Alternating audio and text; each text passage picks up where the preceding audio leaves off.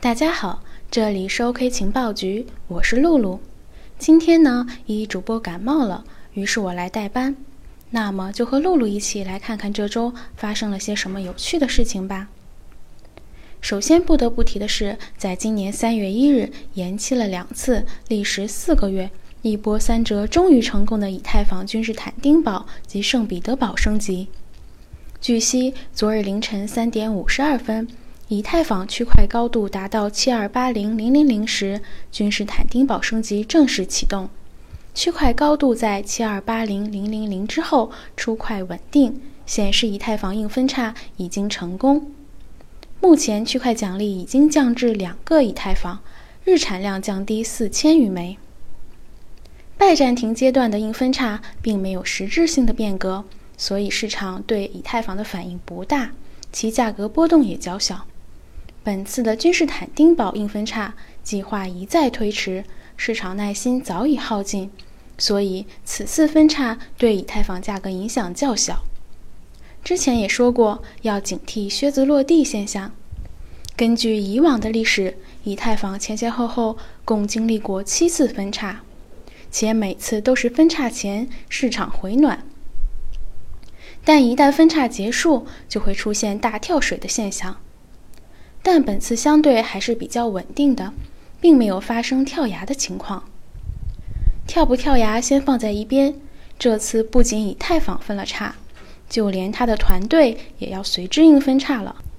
其实，在这场分叉里，有一个无法忽略的协调者，同时他也是曾经的区块奖励调整方案的负责人。以太坊高力测试网络的发起者 e p h r a i m Sheldon，可是他没有坚持到这场硬分叉成功的时刻就决然离开了。其实，从2015年起，还在波茨坦大学读物理学硕士的肖顿就开始为以太坊贡献代码。至今不到四年的时间里，他分别担任了以太坊主要客户端 Parity 的发布经理、君士坦丁堡硬分叉的协调者。二零一八年九月，他呼吁社区建立了更加通用的以太坊测试网络 Goerli。在此次的升级中，他还提出并实施了 EIP 一二三四提案。而这其中，除了在 Parity 公司的工作有收入之外，肖顿其他所有的贡献都是无偿的。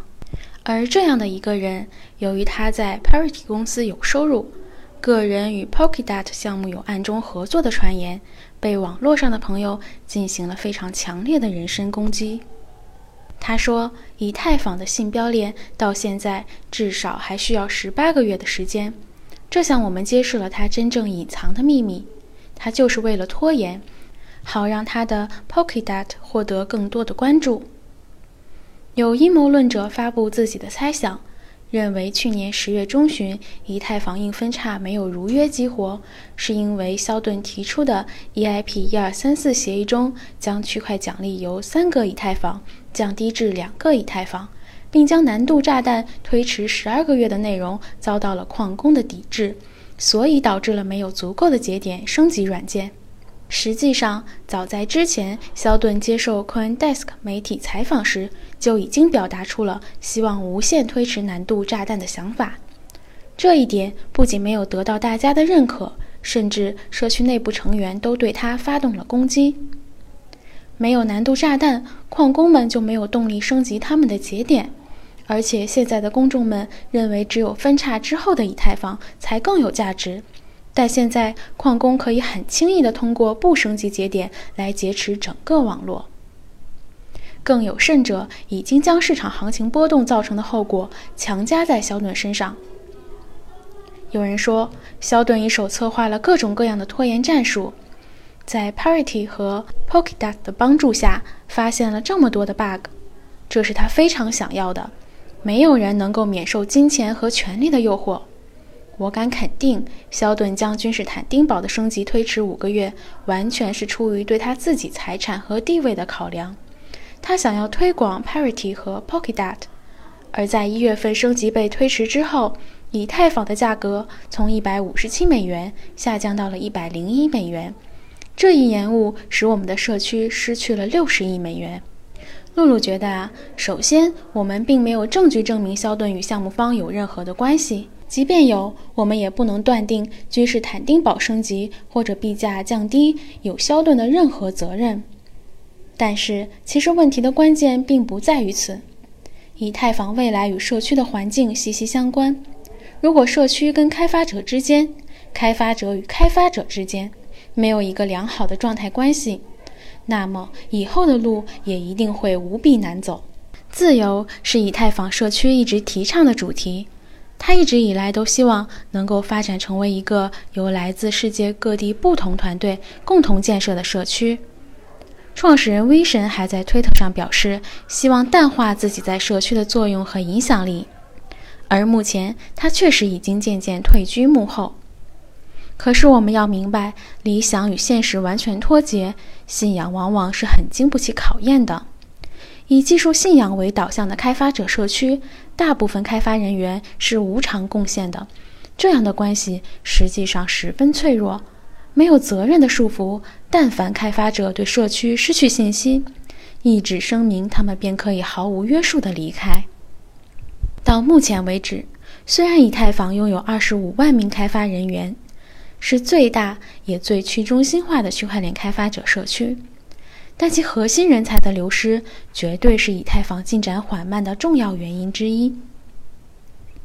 离开以太坊的技术人员远不止他一个人，再优秀的人才也需要优良的环境才能够创造价值。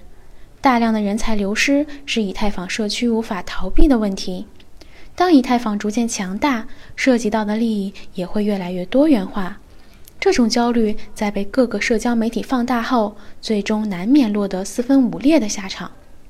核心开发者相继出走，不知何时才会迎来真正的宁静。当然，团队硬分叉的可不止以太坊社区，还有大名鼎鼎的比特大陆。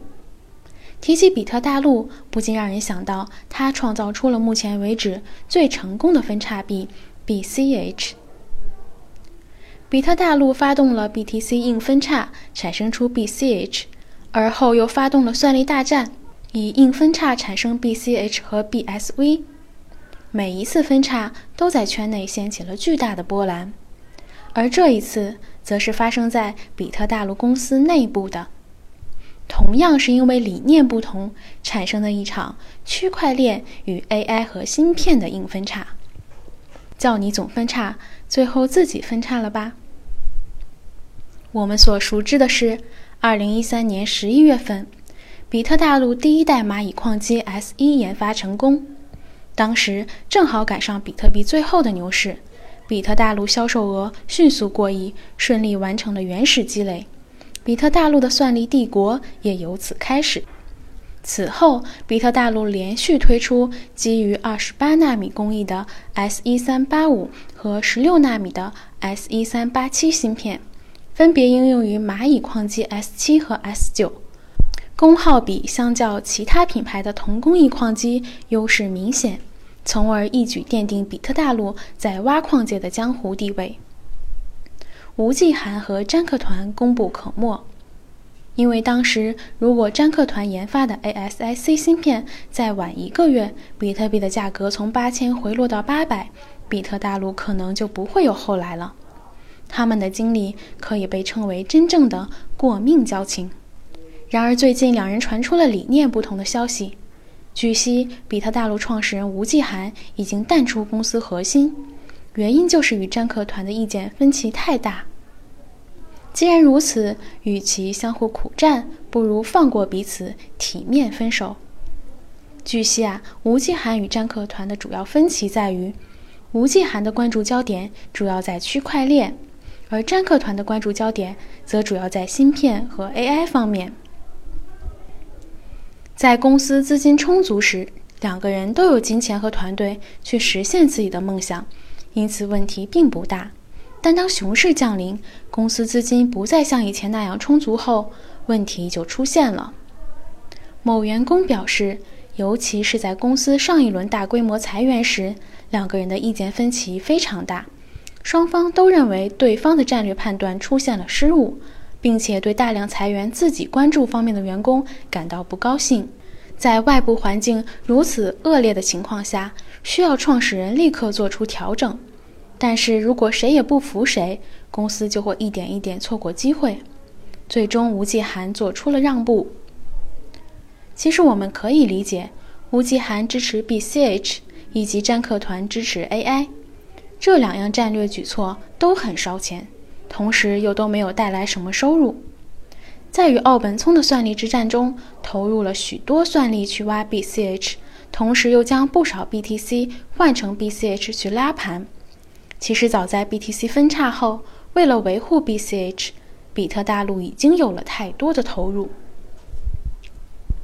如果说 BCH 是一个深不见底的无底洞，那么 AI 同样如此。不管是人工、技术还是设备。做这个行业研究的顶尖科学家都是非常难得的，更何况比特大陆即使已经投入了这么多，它在 AI 界仍旧非常平庸，而这些分散的精力已经严重耽误到了矿机的研发。在竞争非常激烈的时代，这种滞后是不可原谅的。